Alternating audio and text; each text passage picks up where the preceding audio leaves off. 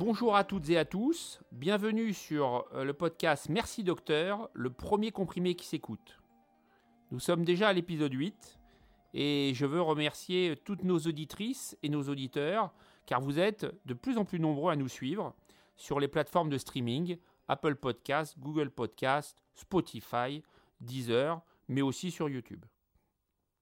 Aujourd'hui, il s'agit d'un numéro spécial fête de fin d'année qui va aborder le flop 5 des examens inutiles en pathologie digestive.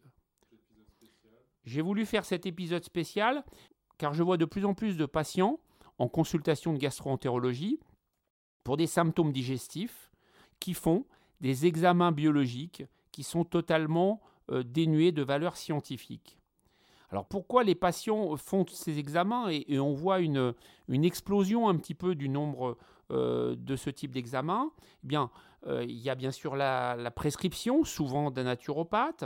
Il peut y avoir la pub euh, de certains laboratoires. Il peut y avoir aussi un effet mode entre une information qui est transmise par un collègue ou un ami. Et puis, il y a bien évidemment la force des réseaux sociaux. Donc, au vu de tout ça, et pour aider le grand public à y voir clair dans les tests utiles et ceux qui sont inutiles, j'ai pensé qu'une émission spéciale s'imposait. Pour établir ce classement du flop 5 des examens les plus inutiles en gastroentérologie, je me suis basé sur la fréquence de réalisation de ces examens, ça correspond à ce que je vois tout simplement en consultation, au coût de l'examen, hein, c'est des examens qui oscillent entre 200 et 400 euros, et puis également leur degré d'inutilité, parce que là aussi on peut imaginer qu'il y a des examens encore plus inutiles que d'autres.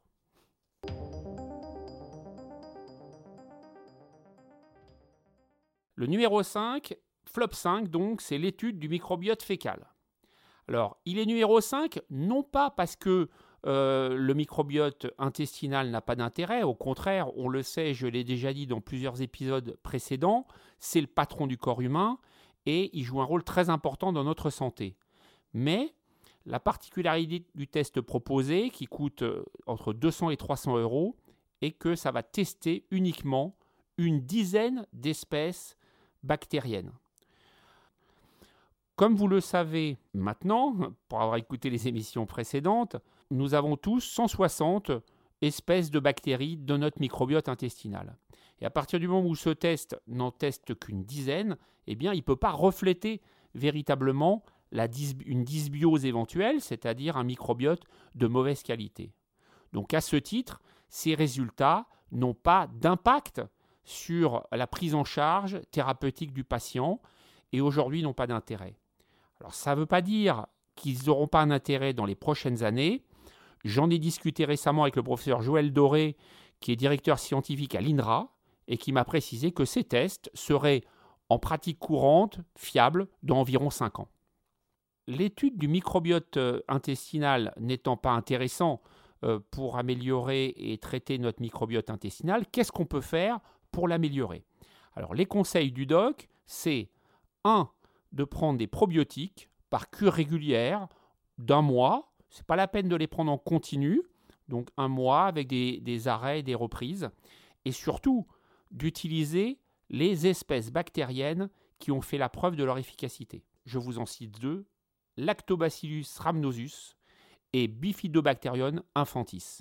Voilà deux espèces qui sont efficaces notamment dans le syndrome de l'intestin irritable. Je vous conseille d'y associer des prébiotiques, c'est-à-dire la nourriture du microbiote, donc par exemple les oignons, les bananes, et vous pouvez aussi en prendre euh, sous forme d'inuline, qui existe sous forme de poudre, 5 euh, à 10 grammes par jour.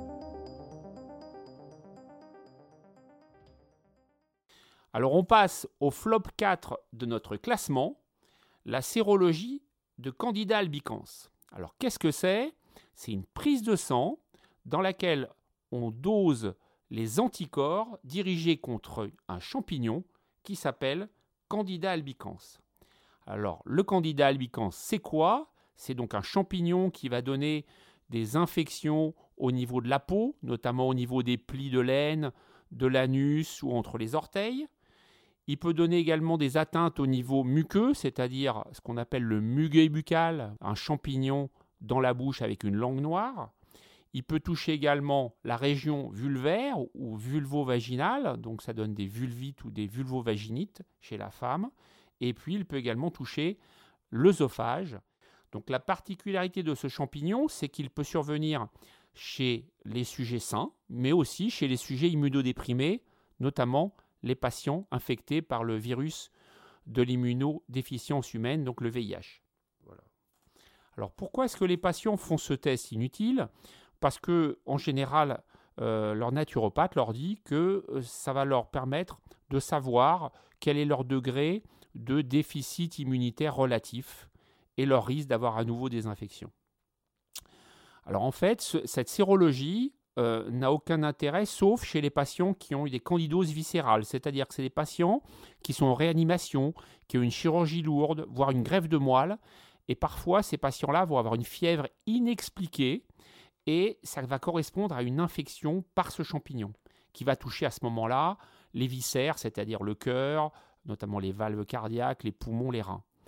Et cette sérologie-là peut être positive et nous aider pour faire le diagnostic et pour traiter cette infection qui est pour le coup très grave. Mais en pratique courante, par rapport à des patients qui font des infections par des champignons, cela ne sert strictement à rien. Cette sérologie ne servant à rien, quels sont les conseils du doc? Alors pour éviter les infections euh, à Candida albicans au niveau de l'aine ou entre les orteils, lorsqu'on fait du sport, se doucher immédiatement après et bien se sécher. Deuxièmement, porter des, sous-vêtements au coton. Et troisièmement, éviter les gels douches, mais plutôt utiliser des savons neutres. Et puis, il faut euh, notamment, euh, c'est très intéressant chez les personnes qui vont faire des infections répétées par ce champignon, il faut essayer d'éradiquer le tube digestif alors tout simplement, comment le faire? On va faire un examen de sel. Cet examen de sel va nous donner la présence de Candida albicans. Et s'il y en a beaucoup à l'examen direct, il faudra stériliser le tube digestif avec un produit qui s'appelle l'amphotéricine B et qui va nettoyer un petit peu le réservoir digestif de ce champignon.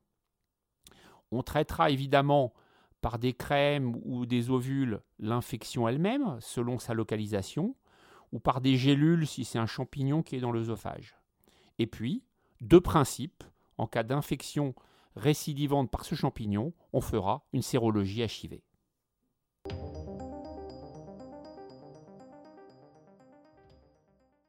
Alors nous arrivons euh, tout de suite au, flop 3 euh, qui concerne euh, la fameuse intolérance au gluten, donc la maladie cœliaque. Donc c'est un problème très important puisque, comme vous le savez, pour avoir écouté l'épisode 2 de mon podcast, enfin je l'espère en tout cas, ça touche 600 000 euh, Français, dont 20% sont diagnostiqués aujourd'hui. Alors, il existe un test qui est un autotest qui consiste à prélever une goutte de sang au bout du doigt et avec cette goutte de sang de rechercher la présence d'anticorps antitransglutaminase qui sont les anticorps spécifiques de cette maladie. Le problème, c'est que euh, cet autotest ne dépiste pas tous les anticorps et donc le patient peut avoir un résultat faussement négatif. D'ailleurs, il faut préciser que euh, ces tests sont certifiés NF, mais en fait, c'est une auto-certification qui est réalisée par les industriels eux-mêmes, sans validation par les autorités sanitaires. Alors, euh, cet autotest n'étant pas pertinent, les conseils Ludoc sont de consulter votre médecin, traitant dans un premier temps, si vous avez des symptômes digestifs pour lesquels on ne trouve pas de solution, et de lui demander tout simplement une prise de sang pour réaliser la recherche d'anticorps anti-transglutaminase. Et là, il s'agit des IgA, il faut préciser, sur la prise de sang. Et autre point, pour ceux d'entre vous qui auraient suivi un régime sans gluten d'une façon euh, improvisé, si je puis dire, eh bien, il faut retenir que vous devez l'arrêter un mois avant la prise de sang, parce que sinon, bah, votre test serait négatif, alors que vous avez peut-être l'intolérance.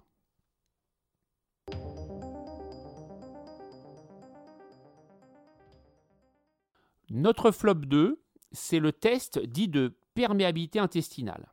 Alors, la, perméabilité intestinale, c'est quelque chose qui est très important dans les maladies digestives, notamment dans la maladie de Crohn ou dans le syndrome de l'intestin irritable. Lorsqu'il y a une dysbiose, c'est-à-dire un microbiote en mauvaise santé, ou une irritation de la muqueuse et du mucus, eh bien, euh, ça va favoriser les maladies digestives. Donc ça, c'est une réalité qui est connue des gastroentérologues. Mais certains voudraient vendre aux patients un test miraculeux qui permettrait, soi-disant, de l'affirmer ou non. Ce test consiste à gérer des molécules et ensuite à doser dans les urines euh, ces mêmes substances. Et en fait, ce test, premièrement, il n'a aucune validité scientifique et deuxièmement, son résultat va avoir aucun impact sur le traitement que va avoir le patient.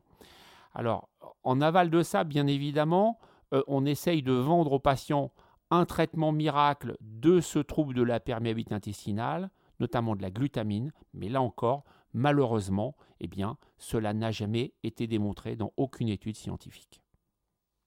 Donc ce test de perméabilité intestinale n'a aucun intérêt. En revanche, le conseil du doc, c'est que si vous avez des symptômes digestifs et que vous hésitez à faire une coloscopie, demandez à votre médecin de faire un dosage de la calprotectine fécale, qui est un dosage extrêmement fiable et qui permet de savoir si les symptômes que vous avez sont plutôt en faveur d'une pathologie fonctionnelle, euh, c'est-à-dire euh, d'un syndrome de l'intestin irritable ou d'une intolérance alimentaire, ou plutôt en faveur d'une maladie inflammatoire, en particulier la maladie de Crohn. Là, c'est un vrai test qui a un vrai intérêt et qui pourra vous permettre d'avancer dans la solution de votre problème.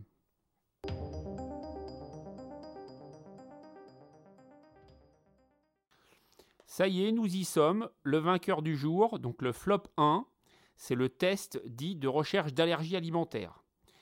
Qu'est-ce que ce test d'allergie alimentaire? C'est une prise de sang dans laquelle on va doser des anticorps qui sont dirigés contre les aliments supposés être responsables des symptômes digestifs. Pourquoi les patients font-ils ces tests?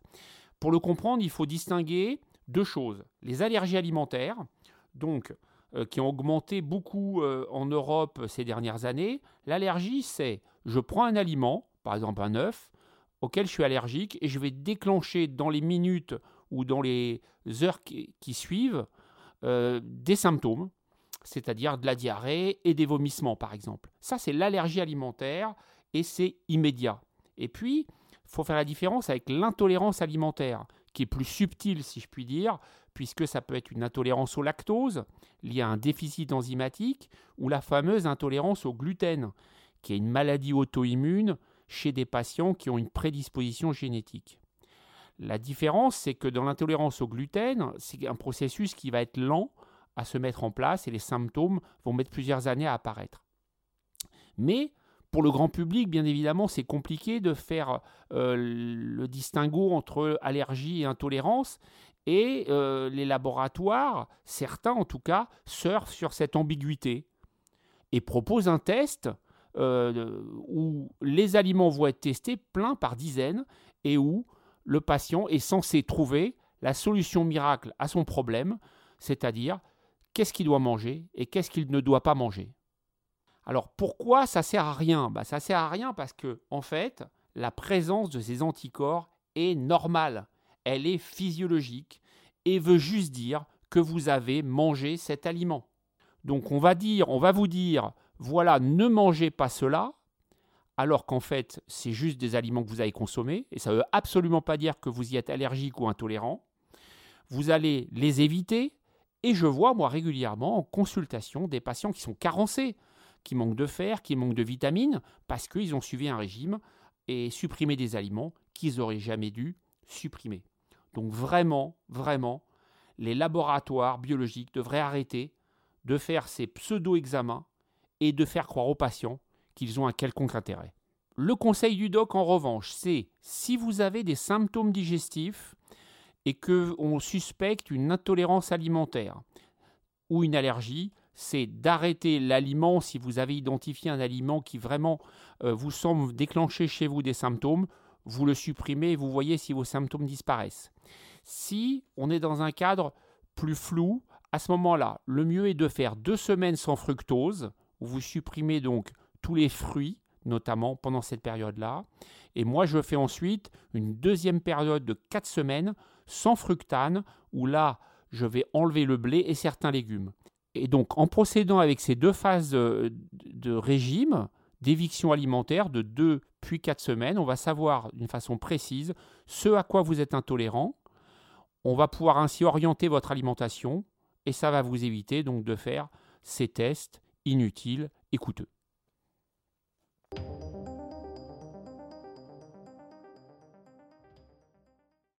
Voilà, notre flop 5 est terminé.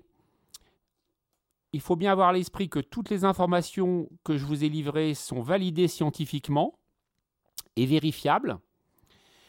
En même temps, on peut comprendre que euh, le grand public se fasse influencer et espère avoir un test miracle qui va aboutir à une solution de son problème. Ce d'autant qu'aujourd'hui, on est amené à vouloir souvent une réponse immédiate et une réponse on-off à notre problème de santé. Mais la médecine est plus complexe que ça, le corps humain c'est plus complexe que ça. Donc le conseil du doc c'est basez-vous sur des choses fiables, allez voir votre médecin traitant qui est quand même le plus à même de vous diriger éventuellement vers un gastro-entérologue et de ne faire des tests que lorsqu'ils sont validés scientifiquement. J'espère que ce numéro spécial vous aura plu et intéressé et vous aura apporté des renseignements euh, utiles. Il y a un petit bonus euh, sur ce podcast, sur cet épisode, qui sont mes conseils de fin d'année. Alors, on va tous être amenés à faire la fête, euh, à, boire peut-être plus que de raison. Donc, mes conseils sont les suivants. Quand vous êtes amené à boire de l'alcool, essayez de vous limiter, si c'est possible, à 3-4 verres d'alcool. Parce que au-delà, votre foie va avoir un petit peu de mal à détoxifier et c'est là que pourront survenir les problèmes euh, hépatiques. Deuxième conseil, si vous avez trop mangé, que vous n'êtes pas bien, que vous avez envie de vomir, trois choses à faire. Premièrement, une diète de solide, c'est-à-dire vous arrêtez complètement, vous mettez votre estomac au repos pendant 12 heures. Donc vous lui apportez plus rien. Bien sûr, vous continuez à vous hydrater, donc à boire de l'eau tout simplement. Et puis troisièmement, vous prenez un, un demi-citron ou un citron entier que vous pressez dans un grand verre d'eau et vous allez boire ça. Ça va vous apporter de l'acide citrique et l'acide citrique a comme particularité d'être un grand stimulant, un booster pour l'estomac et il va vider l'estomac de son contenu et entraîner un soulagement immédiat. Voilà pour mes conseils de fin d'année. N'oubliez pas que si vous avez des questions à me poser, vous pouvez m'écrire à mercidocteur.podcast@gmail.com. Vous pouvez nous retrouver donc sur toutes les plateformes de streaming, Spotify, Deezer, Apple Podcast, Google Podcast, mais aussi sur YouTube. Je vous souhaite de très bonnes fêtes de fin d'année et à très bientôt à toutes et à tous.